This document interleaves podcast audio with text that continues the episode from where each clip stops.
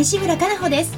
ここからのお時間は妊活ラジオ先端医療の気になるあれこれをお届けします。最近妊活という言葉をよく耳にしませんか？妊娠の妊活動の活。一言で言えば文字通り妊娠するための活動という意味があります。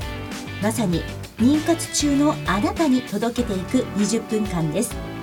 この番組ではゲストをお迎えしテーマに沿って不妊治療の最先端技術をご紹介していきます。お話を進めていただくのはスペイン発の不妊治療を専門とした遺伝子検査会社アイジェノミクスジャパンの法人代表であり理学博士のアンディさんです。アンディさんよろしくお願いいたします。よろしくお願いします。今日はスタジオに株式会社ライフサカス代表取締役西西部沙織さんと共同創業者の黒田智子さんにお越しいただいております。皆さんよろしくお願いします。よろしくお願いします。今日のテーマは不妊治療応援アプリ Go プレイについてお話をいただきましょう。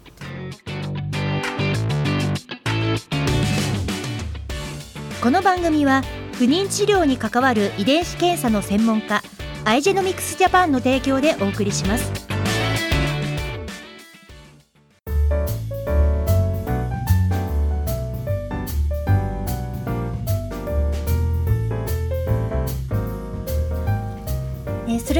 今週も先週に引き続きまして株式会社ライフサカス代表取締役の西部沙織さんと共同創業者の黒田智子さんと一緒にお届けしていきます。お二人ともよろしくお願いいたします。よろしくお願いいたします。はい。さてあの先週は不妊治療の経験からえ創業にかける思いと題してお届けしたんですが先週の振り返りをえ西部さんお願いいたします。はい、えー、私たち西部と黒田はこのライフサカスという会社を作るわけなんですがその一番原点として2人とも実はがんサバイバーなんですね。で、えっと、うちの夫の紹介で、はい、え一足先にがんという病気を経験した黒田を引き合わせてもらって、はい、でかつ2人ともがんをきっかけに不妊という当事者になるっていう経験を持っているので、はい、その2つの共通体験からすごく深く分かり合える友達という関係になったっていうところでの出会いのいきさつを持っています。はい、はい。お二人の出会いからですね、はい、あの創業までの経緯を教えていただけますでしょうか？はい。でその出会っったタイミングとしては2015年の、えー、初夏のあたりなんですけれども、はい、その頃は私自身がまだあの闘病生活の渦中ということで、はい、えー、がんサバイバーの先輩として、はい、えー、私自身のこの気持ちの置きどころの壁打ちを黒田にしてもらっているっていう状況がしばらく数か月続いていました。ですが、えっと、私自身がその不妊、えっと、がんを経て不妊の当事者になっていく中で、えー、私私自身がまあすごく辛いとあの埋めるはずだった未来がいきなり閉ざされてしまったっていう中で自分自身の辛さだけではなくて、はい、え自分自身が今不妊治療をしてるんだよねってことを人に徐々に言い始めてあの見たら、あのまああのびっくりするぐらい周りの友達友人知人が「い。や実は私もね」とか「あのこの間授かった子って実は体外受精なのよ」とかって人には言えないんだけどねっていう話がめちゃくちゃわらわらわらわらと湧いてくるように入ってきたんですね。はい、でこれだけ世の中に悩んでる苦しんでる人がいたのかってことをそこで初めて気づいて、で自分がまあがんを経てまあ不妊になって今当事者だと、はい、っていう中でまあこのテーマをの何とかして変えていきたい、うん、この当事者経験者の方たちっていうのを、はい、まあなんとかサポートしていくってことが私にできないだろうかって気持ちが、えー、2015年の秋から冬にかけて初めて芽生えるんですね。はい、でそのことを黒田に徐々に始め話し始めて、で、えー、その冬に私がビジネスコンテストに、えー、出場するんですけれども、はい、そこでファイナリストを受賞するんですね。はい、っていうところから一気にドライブがかかって背中を押されて、えっと、会社を作ってみないかっていうお話を、まあ、いただき始めながら実はそんな話があってねっていうのを彼女に、えー、年末あたりに話した時に、はい、えー、えー、よかったら私も一緒にやるよと、あの私たちだったら、きっといいチームになれると思うよって黒田が言ってくれたんですね。でそこで、えー、一気に会社の話が具体的になって、はい、仲間も、えー、幸い集まってきて、えー、約半年強の準備期間を経て、はい、2016年の9月の末に会社を作ります。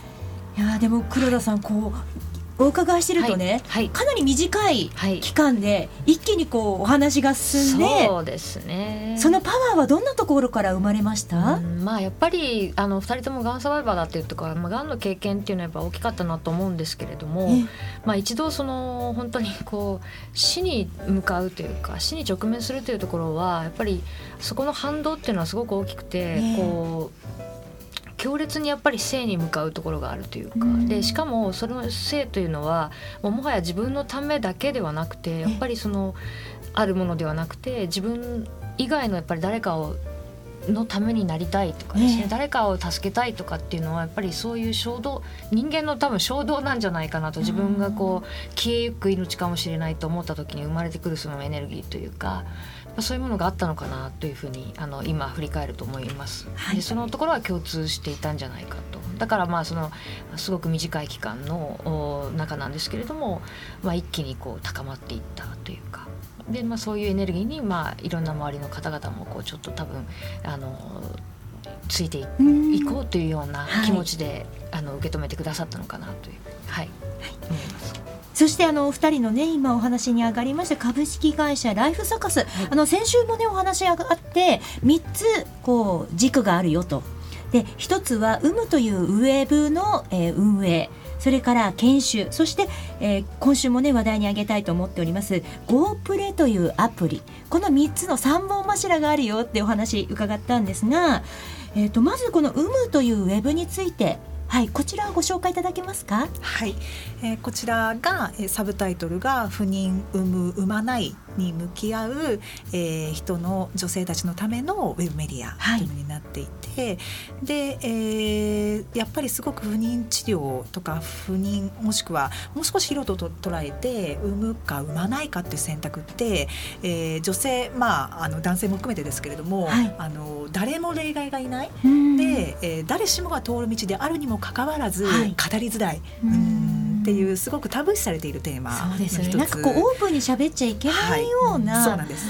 空気というか、ね、周りはそれ、ね、周りの皆さんが出してるわけではなくて、はいはい、やっぱり自分の中でお話どうしようかしらみたいなね、それは、ね、あの感じることは私自身もありますやっぱり、おっしゃる通りそうなんです。えー、で、えっと、それが、まあ、いわゆる不妊治療当事者特にそのテーマの中でも一番シビアな、えー、あの課題を抱えてしまっている当事者にとっては、すごくプレッシャーだし、すごく苦痛、あのこんなに苦しい思いをしてこのテーマに向き合っているにもかかわらず誰にも言えない、えー、誰に相談していいかもわからないっていう、まあ、特にそういう方々に向けて作ったメディアで、えっと、全て、えー、そういう経験を実体験を経た方っていうのが、はい、あの全員の方が実名でかつ全員の方が顔出しで登場いただいて、はい、で本当に包み隠さない生のリアルのストーリーっていうのをそれぞれの言葉で語ってくれているストーリーメディアなんですね。はい、なんでそれを通じて、えっとまあ、これからこの後にお話に出てくる GoPlay というアプリとも対をなすサービスだと思っているんですけれども、はい、特にこの有無の方ではそういう苦しんでいる直面している当事者の心の問題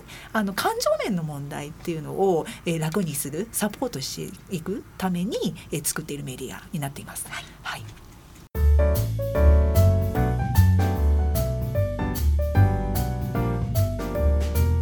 妊活ラジオ先端医療の気になるあれこれ。今日は株式会社ライフサカス代表取締役の西部沙織さんと共同創業者の黒田智子さんにお話を伺っております今回のテーマはですね、えー、不妊治療応援アプリの GoPlay っていう、えー、テーマなんですけれどもこの GoPlay っていうのはどんなサービス、えー、ど何ができるでどういう人が使えるについてですね、えー、黒田さんからちょっと説明いただけますでしょうか。はいえっと、ここのアプリはですねあの今不妊治療をされている方でこれからしようとされている方、はい、でそのパートナーの方と、はい、使っていただけるアプリになっています。はい、で内容としてはあの、まあ、非常に不妊治療というのはプロセスが非常に煩雑であるというところがありましてでそのまず治療のログをですねカメラで写真を撮って、えー、記録していくことで簡単にログを貯めていくことができると。でそれによって、えー、振り返ったりですね、うんうん、今自分がどんな何をどういうことをやってるのかきちっと自分が理解していく、はい、でそれをパートナーの方と情報を共有していく。でそういうふうにできるようななんかそのコミュニケーションアプリのような役割も持っているっていうかあのそういうふうになっています。はい、でこれはどどうしてこれ作ったかっていうところなんですけれども、はい、まあ、先ほどあの有無というストーリーメディアのお話をさせていただいたんですが、はい、私たちはこの不妊治療という問題にあの取り掛かる時にまあ、今の不妊治療の実態っていうところは非常にやっぱり個に向かっているまずもうその女性がですねとにかくなんかこう自分だけが頑張ればいいっていうようなですねこう個の世界にこう集中しているようなところでなかなかパートナーの方ともですね、あの何が辛いだなんだとかってことを言いづらい。で、はい、ましてやお友達とかですね周りの方にもなかなか相談しづらい、でどうそういう方がどうなるかっていうとやっぱりそうするとインターネットに頼ってしまう。うん、でその中でそのたくさんあるですねなんかこう何が本とか嘘かってよくわからないようなですね、ね、あのところのいろんな情報に惑わされちゃう。はい、でそのことが余計にやっぱり自分を追い込んだり。そうですよね。それを読むことでこう不安をどんどんどんどん心にね。なっちゃう。でそれでじゃあそのかかっている先生にですねそういう不安だったりいろんなことをぶつけられるかっていうとこれはまた特殊なところもありまして、はい、なかなかやっぱりそういうわけでもなかったりすると、じゃあじゃあこれは八方塞がりだねというところでで我々はやっぱりその、まあ、理性的アプローチと感情のアプローチ両方いるだろうと考えたんですね。でその感情面っていうのは先ほどの「有無」というメディアが、まあえっ、ー、と先週もお話しさせていただきましたけれども、まあ、いろんな選択肢はありますよと。実はあ、ね、子供を持たない選択もありますとかそういうところもこううまく表現していきたいなとい。うのが生む。でもう一つやっぱり理性的アプローチでこれ何が大事かっていうとやっぱり自分が前に進んでいくためにその非常にデータドリブンなですね、数値が示したりするとか、はい、あるいは医学的なエビデンスが示したりする指標というのを、はい、あの持っていただきたい。でそういうその2つを掛け合わせたですね、あの判断軸を持っていきたい。でそれをご主人も一緒に、えー、情報をシェアしながら、はい、まあ、2人で考えていく不妊治療といいますかそういうふうな方向に持っていきたいというので作っているアプリになります。うんこれあのパートナーとね一緒に共有できるっていうところが私すごくキーなのかなというふうにお伺いしてて、どうしてもこう女性一人だけが全てこう管理して考えてっていうふうにね、なんかこう心がそっちにどうしても気がちなのかしらっていう部分、やっぱりそこはこのアプリを開発する上ですごく重要でしたか、そうですね、やはりあの男性もどう関わっていいかわからないとか、どこまで聞いていいかわからない。なんか不用意に聞くと何言ってんのよって言われちゃうみたいな、そんなことも知らないの。そうそう分かってくれてなかったの？とか言われないかな？って多分男性も。そうなんです、はい、ですのであのリアルタイムであの彼女の、えっと、奥さん側の治療経過が見れるっていうあり方にしてあるんですね、えー、サービスが。なのでそのこう変にあの押し引きみたいなタイミングとかを考えしても、あのまあなんとなく流れを一緒にキャッチアップしていて、でそっと見たよっていうスタンプを押せるっていうそういう寄り添い方にあえてしてあるので、あのそういうこう無理のない夫婦間コミュニケーションを促進するためのツールっていう、あの作りのアプリになっています。はい、はい、なるほど。ね、もちろんこう面と向かってね話し合うっていう、はい、ね、語り合うっていうことも必要だけど、はい、あ私のことちゃんと気づいてくれてるんだなとかまさにまさに。そうです。そういうそっとした言われ、そうなんですでもこれって結構女性は嬉しいんですよね、まさに女性っぽい寄り添われ方が望む寄り添われ方だなと、この話を聞いててですねあの実は弊社にも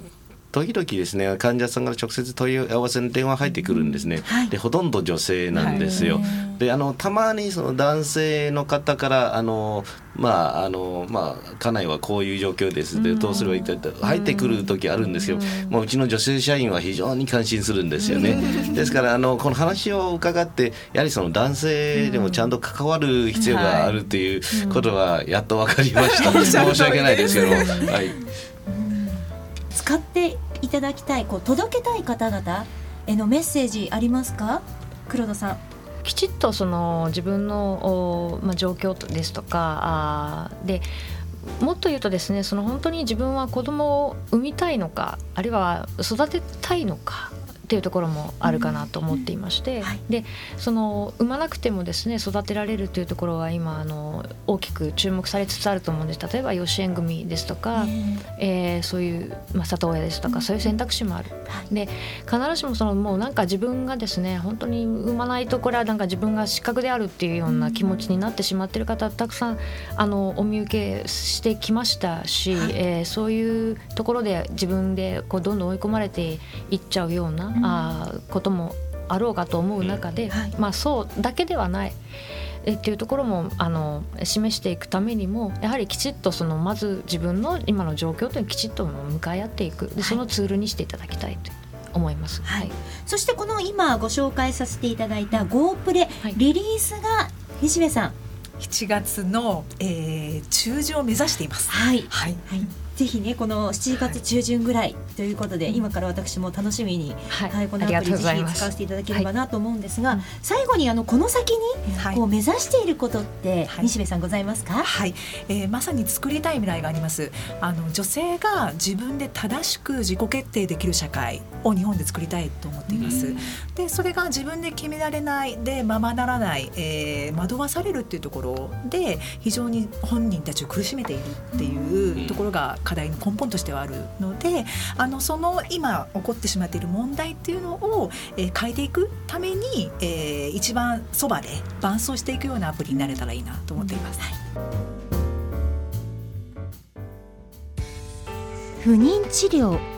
頑張り続けるって本当に大変ですね。そんなあなたに自分の着床の窓を見つけてほしい。遺伝子検査の専門家アイジェノミクスのエラ検査です。ERA 着床の窓で検索。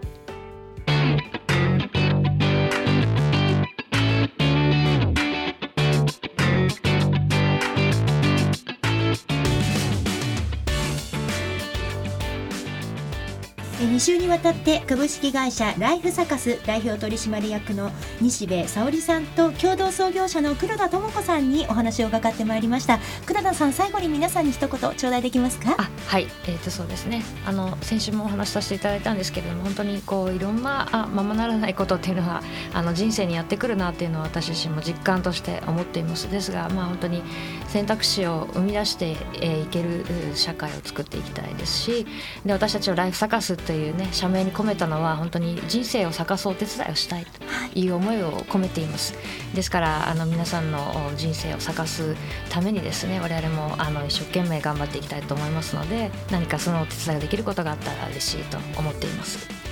黒田さんそして西部さん。アイジェノミクスジャパン代表理学博士のアンディさんありがとうございました。ありがとうございました。この番組は毎週金曜日夜10時から再放送をお届けしていますまたポッドキャストによる配信も行っています。FM 西東京のポッドキャストページからお聞きください。それでは来週同じ時間にお会いいたしましょう。